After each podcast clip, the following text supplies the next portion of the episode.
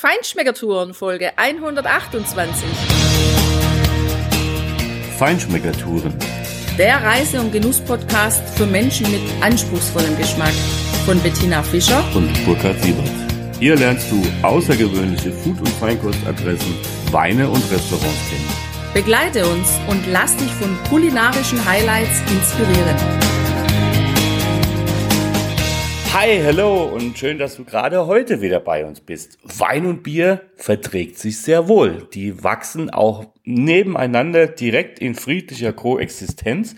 Das haben wir selbst erleben dürfen in Virginia und davon berichten wir heute. Wir sind in der Hidden Brook Winery und haben dort einen angenehmen Interviewtermin mit Katrina Haug gehabt, der Operations Managerin und Tochter des Hauses. Da geht's dann auch wieder Englisch und Deutsch zu. Sie stellt uns die Weine auf Englisch vor und wir verkosten und beschreiben sie für dich in Deutsch. Aachener Pflümli oder Glühwein. Das sind Stichworte, auf die du gespannt sein kannst. Und um guten Wein zu machen, braucht es viel Bier. Das haben wir schon von vielen Winzern gehört. Direkt um die Ecke ist die Barnhouse Brewery eine Virginia Farm Brewery. Entspanntes Bier für entspannte Menschen ist das Motto hier. Und ja, dann hör mal rein, wie auch für Tina ganz entspannt aus einem Pale Ale mit Viognier und 7,9 Prozent ganz schnell ein leichtes Radler und zischiges Sommerbier wurde. Und bevor es jetzt aber losgeht in den kulinarischen Teil, möchten wir erstmal dir, lieber Hörer, lieber Hörerin, ganz, ganz, ganz fest Danke sagen. Wir freuen uns so tierisch, dass du jeden Donnerstag oder vielleicht auch an einem anderen Wochentag einfach wieder bei uns einschaltest, dass du dich freust auf unsere Tipps, auf unsere Reisetipps, die wir ja jeden Donnerstag für dich haben. Ja, wir haben jetzt Zuhörer und Zuhörerinnen aus 134 Ländern dieser Erde. Das macht uns total stolz und spornt uns auch echt an, weiter zu reisen, weiter zu entdecken und weiter ganz tolle Folgen aus verschiedenen Regionen für dich hier zu erstellen, dass du, wenn du einfach auch mal Lust drauf hast, diese Regionen zu besuchen, auf jeden Fall immer auf der sicheren Seite sein kannst, was die Kulinarik anbetrifft. Und 160 Länder lesen unseren Blog. Deshalb wollen wir einfach nochmal ganz großartig Danke sagen für dein Vertrauen, das du uns jede Woche schenkst. Und da sind wir jetzt auch gleich noch bei einem ganz wichtigen Punkt, Vertrauen. Wir werden künftig ab und zu Werbung in unserem Podcast haben und du kannst uns total vertrauen, weil wir legen ganz großen Wert drauf, dass diese Werbung immer ein schönes Angebot für dich sein wird und wir werden diese Werbung natürlich ganz klar abgrenzen, abtrennen, so dass sie für dich auch wirklich tatsächlich richtig gut erkennbar sein wird.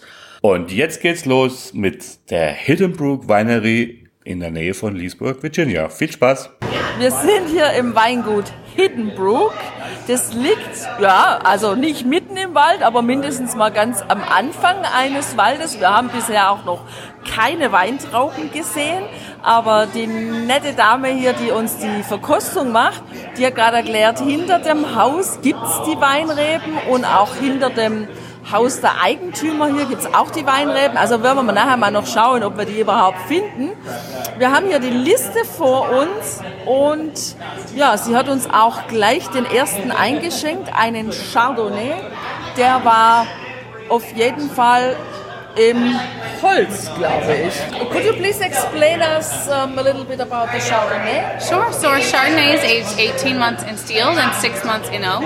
So you get a lot of those light, crisp, citrusy-like notes with a little bit of that buttery finish to it.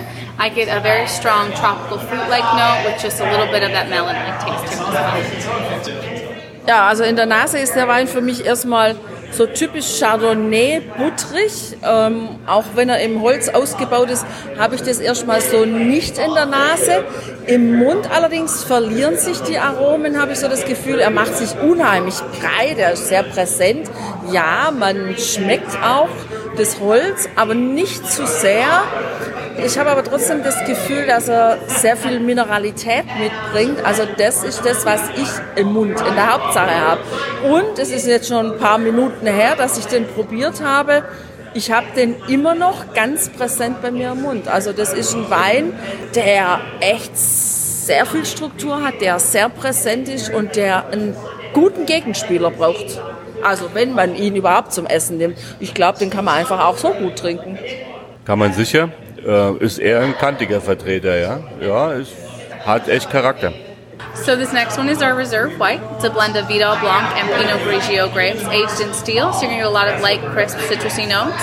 I get a strong taste of Granny Smith apple and lime zest with a very refreshing finish to it. Der Reserve White ist eine Cuvée von Vidal Blanc und Pinot Grigio. Pinot Grigio, die einzigste Rebe, die nicht hier ähm, ums Haus quasi wächst.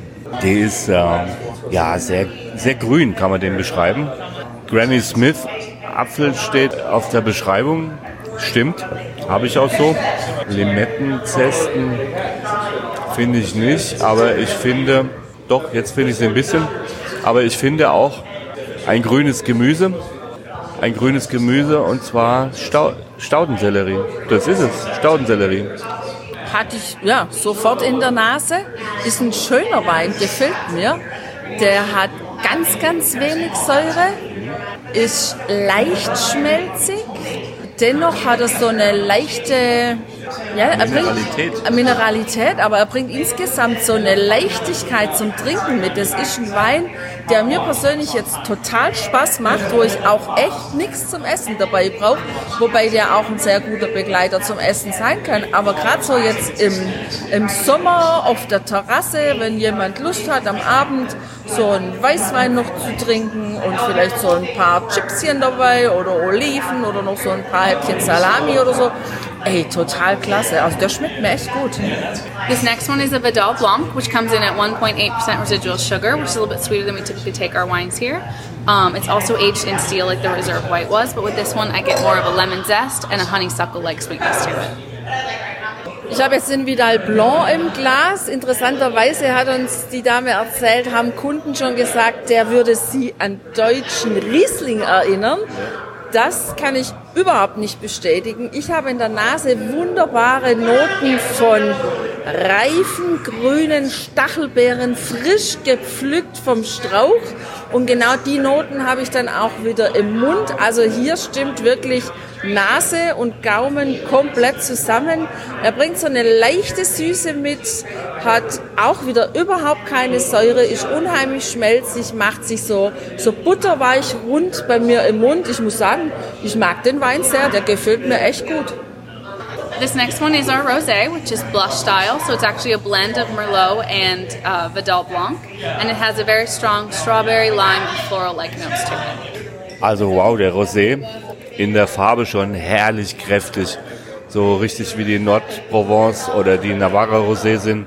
Ähm, hat eine sehr ausdrucksstarke Nase. Da hat man schon die Erdbeeraromen, aber man hat auch ja, gezuckerte Zitronenzesten, florale Noten und ja, gezuckerten Ingwer.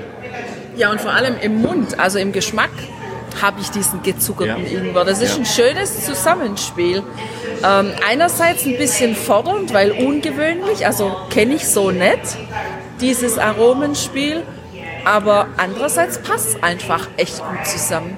Also das ist ein super Terrassenwein. Der ist richtig gut.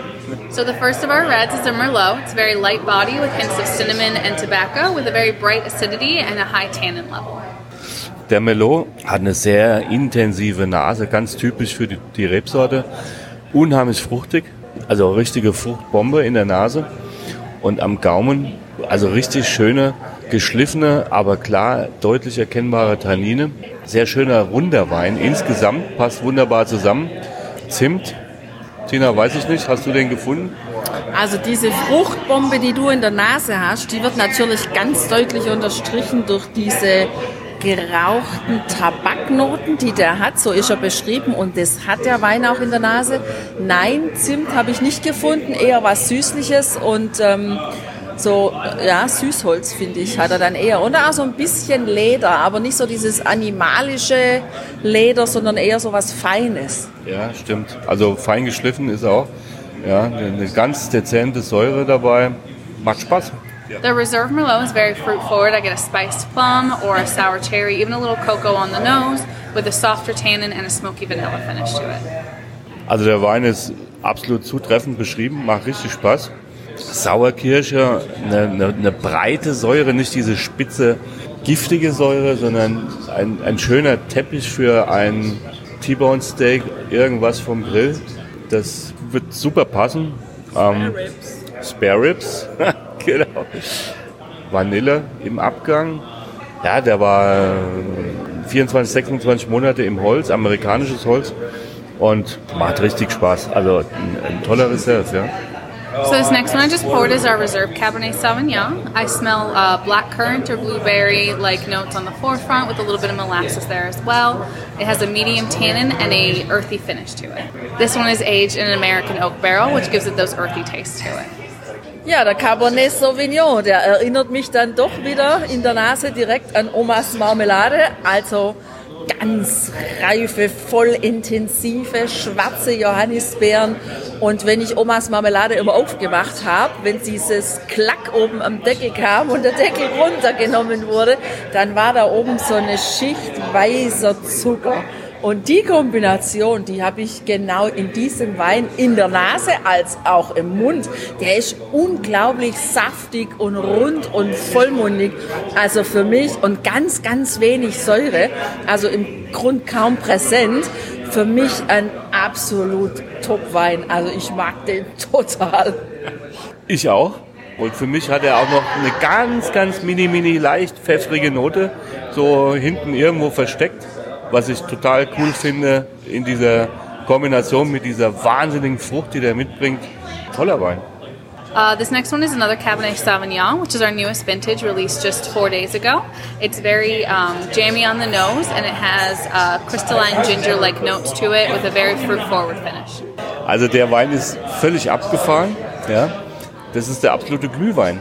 Also der hat wahnsinnig intensive Orangennoten, ja, also wie wenn du einfach ein, ein Orangenscheibe in den Wein reintust, wenn du ihn erhitzt, ja, hat diese ganzen Gewürzaromen, äh, Gewürznelke, ähm, Zimt. Zimt, was weiß ich noch. Also das ist eigentlich ein fertiger Glühwein.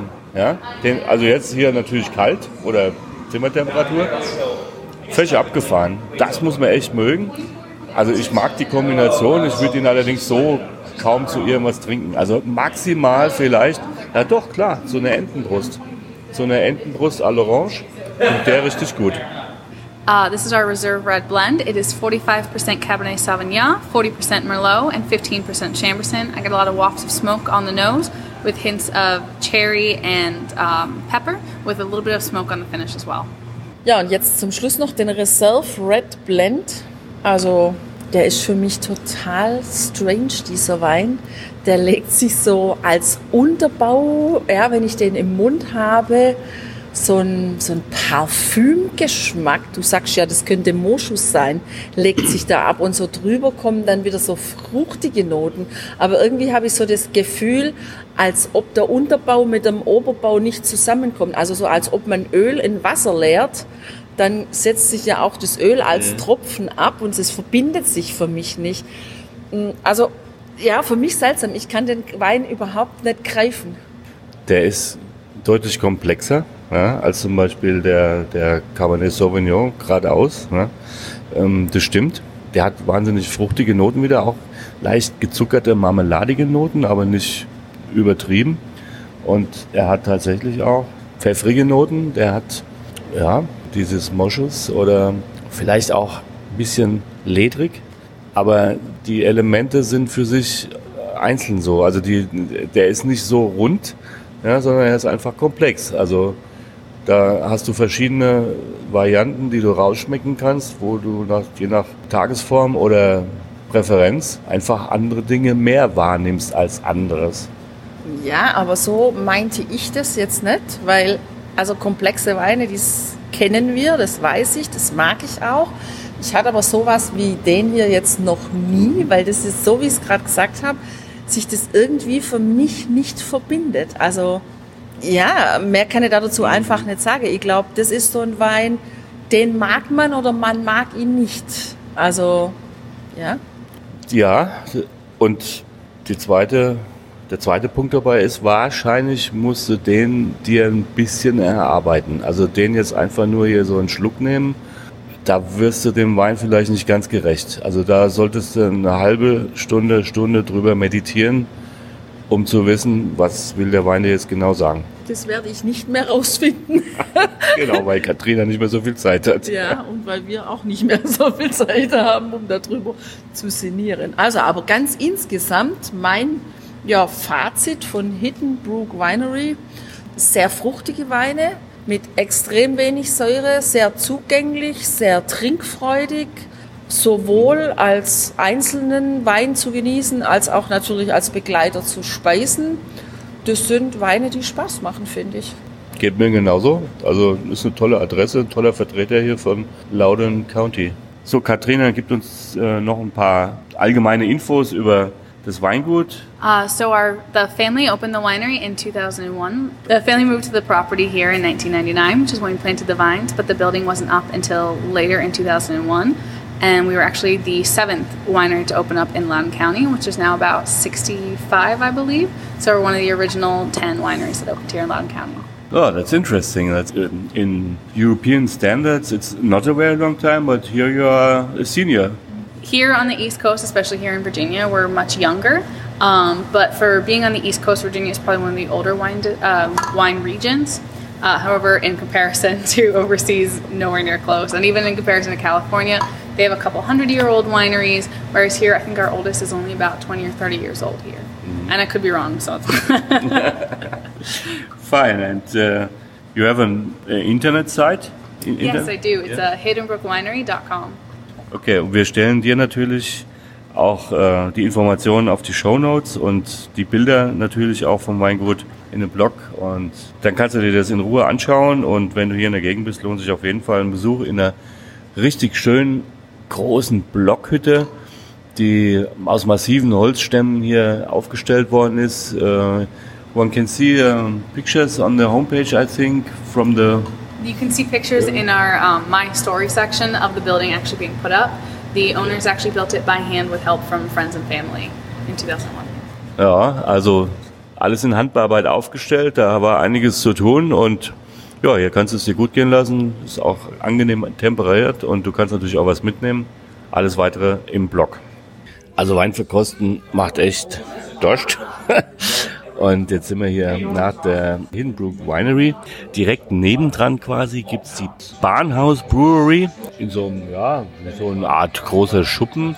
Da ist sie untergebracht. Total cool gemacht, also auch nett eingerichtet.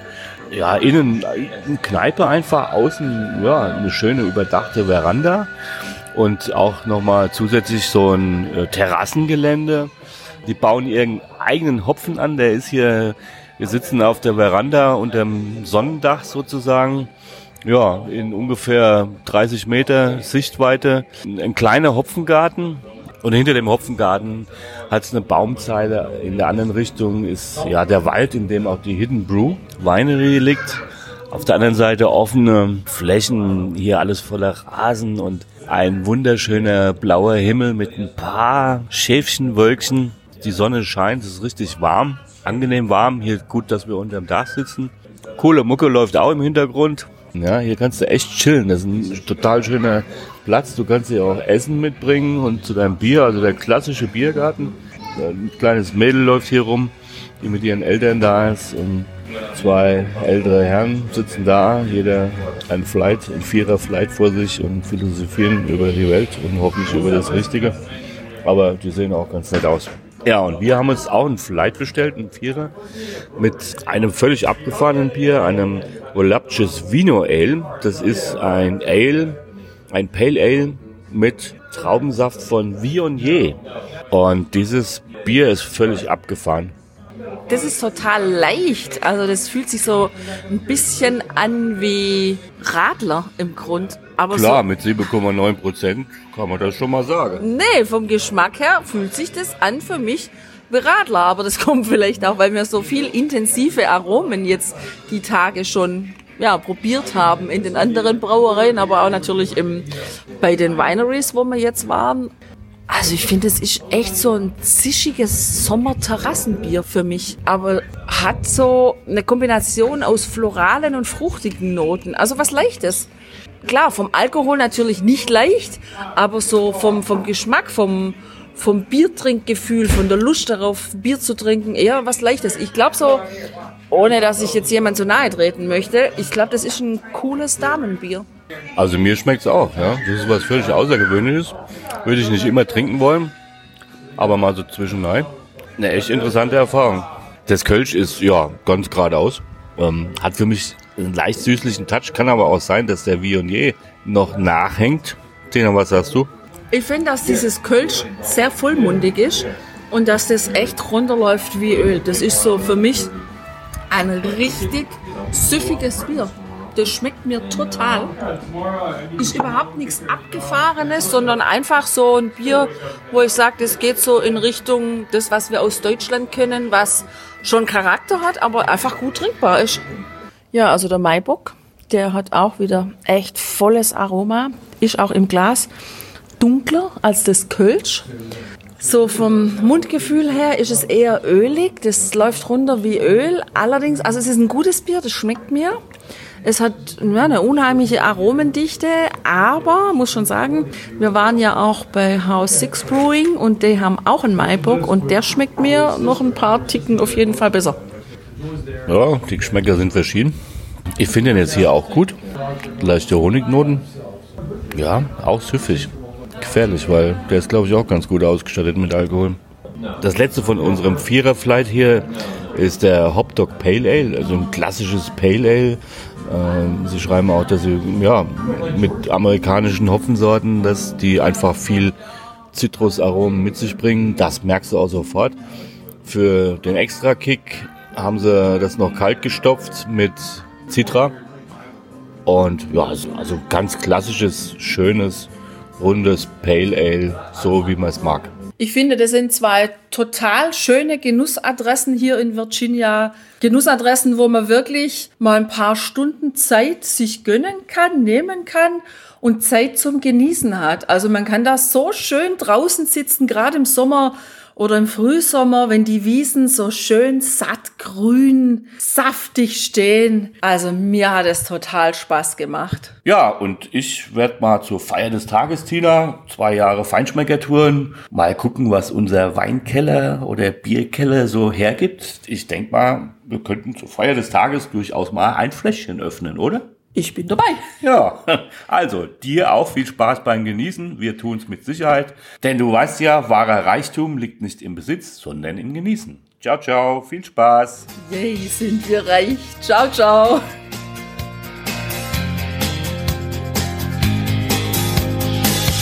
Hier endet dein Genusserlebnis noch lange nicht.